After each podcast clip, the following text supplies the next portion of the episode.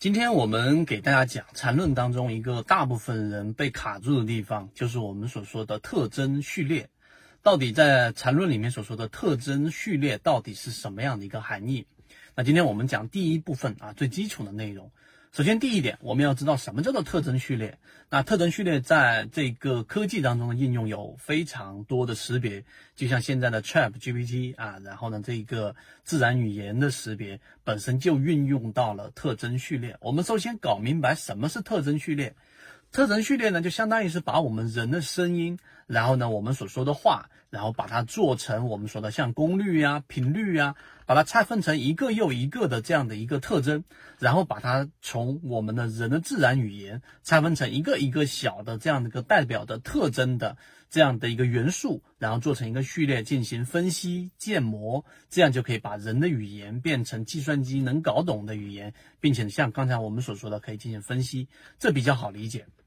所以，图片识别很多的内容都是以这种方式来进行我们所说的叫做特征序列的一个这样的分析。这是第一点，我明白了什么叫特征序列。那么第二个，我们在金融行业里面是不是经常用到呢？当然，非常经常用到。那所以，如果你是做过量化的这一个行业的了解，怎么量化分析呀，对不对？量化交易啊，你大概就知道，在金融行业里面。特征序列也经常用到。举个例子，让大家好理解。那特征序列里面呢，它就像呃这一个量化交易当中，我们把所有的股票的股价进行我们说的这样的一个拆分，做这样的一个代表着特征的，例如说这一个收盘价、最高价等等的，用于去预测未来的市场的涨跌。又或者是再更好理解，举一个例子，也就是说，我们呃做信用卡，对吧？我要给信用卡派发给这一个不同的人，有不同的额度。那怎么去评估这个人的信用呢？于是我们就把一个这个人把它拆分成很多的这一个啊特征，例如说他的这个收入啊，例如说他的还贷情况啊，例如说他的身体健康情况啊，等等等等啊。我们举这个例子来评估这个人到底适不适合我们去给他更高的额度，他的还款的这种能力是不是存在的。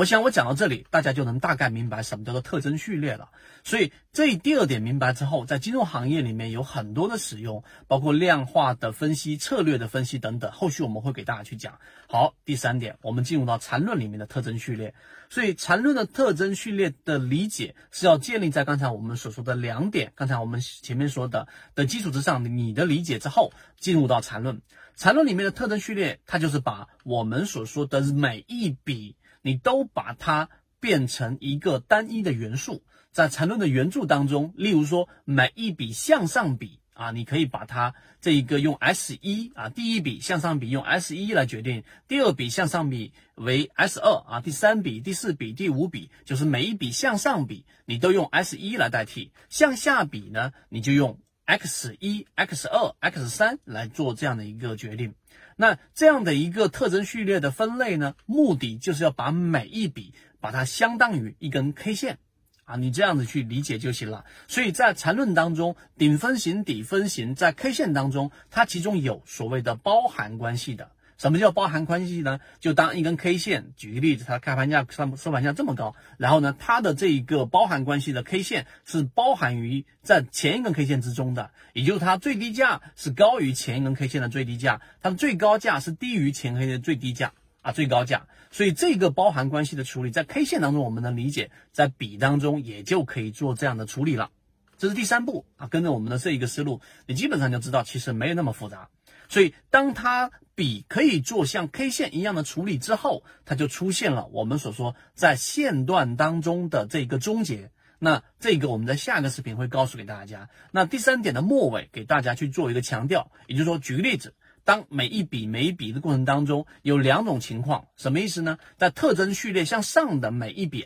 刚才我们说的 S 一、S 二、S 三、S 四。啊，当 S n 加 S n 加一，也就这一笔向上的序列元素和下一个序列元素当中有两种情况，第一种就它们是有重叠部分的啊，第二种它们之间是没有重叠部分的。那这个我们的下个视频里面会告诉给大家。所以总结一下，所谓的特征序列在缠论里面的运用，就是告诉给你，你在交易过程当中把这个每一笔。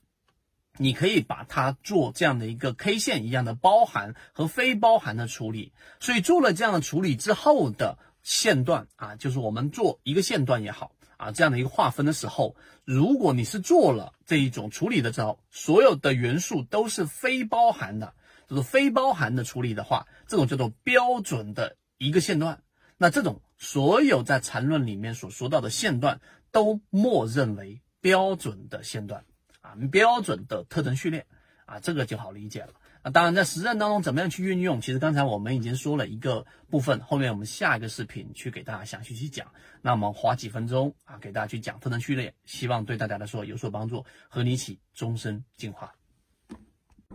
如果对于这个模型有兴趣，想更深入的了解这个模型对于自己的交易是不是有启发，可以直接添加我的朋友圈 MACD 七幺二。